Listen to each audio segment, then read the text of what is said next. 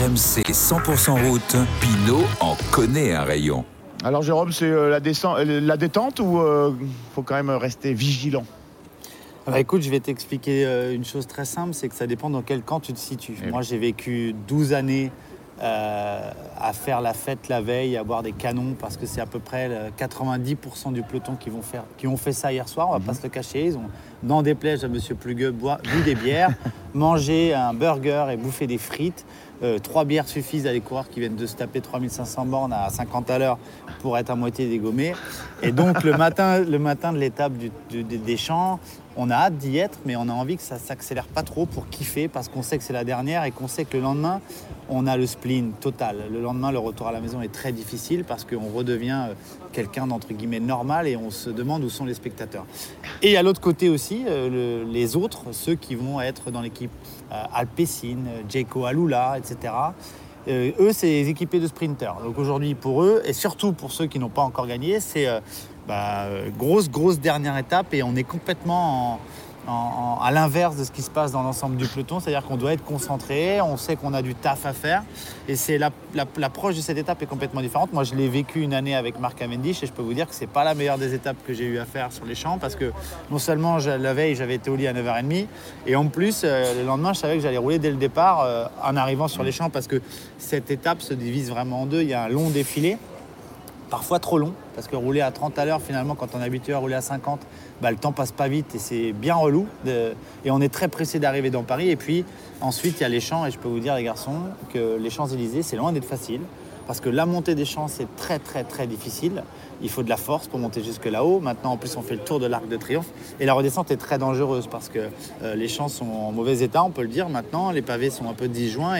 Et, c'est finalement euh, une étape très rapide, très difficile avec les nerfs.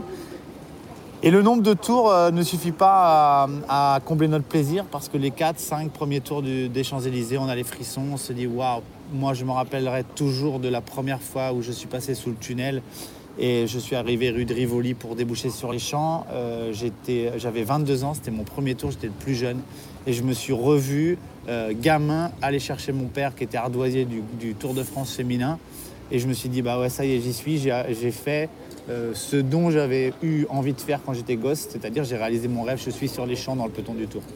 Mais ensuite, euh, ça s'accélère et puis un tour, deux tours, trois tours, ça suffirait presque. Et puis à la fin, quand on est à un tour de l'arrivée, ben, on a envie d'en faire d'autres parce qu'on n'a pas envie que ça s'arrête, parce que c'est la fête du vélo, parce que c'est fait cette oui. course et cette étape est, est là pour euh, vous vous rappeler pourquoi, euh, quand vous étiez gamin, que vous avez eu votre premier vélo gitane à l'époque, à mon époque, alors c'est peut-être maintenant des, des Giants ou des Specialized pour les, pour les plus jeunes, pourquoi on a acheté un et pourquoi on fait du vélo. Donc euh, c'est à la fois une fête, à la fois une souffrance, c'est à la fois une libération, mais pas que, parce qu'une libération aussi, parce qu'une fois que la ligne est finie, on sait qu'on retrouve la famille, on retrouve les amis, souvent beaucoup de coureurs, et notamment les Français, font venir euh, l'ensemble de leur famille, de leurs amis. Et puis il y a une belle fête derrière, euh, parce qu'on ne va pas se le cacher, le soir des champs, euh, vous allez dans quelques discothèques proches des Champs-Élysées, vous allez retrouver le- l'ensemble du peloton, et avec des coureurs que vous avez admirés, qui sont un peu moins admirables, mais c'est normal, il faut, il, faut lâcher les, il faut lâcher les chevaux. C'est la plus belle étape du tour à mes yeux après, après trois semaines d'in- d'intensité.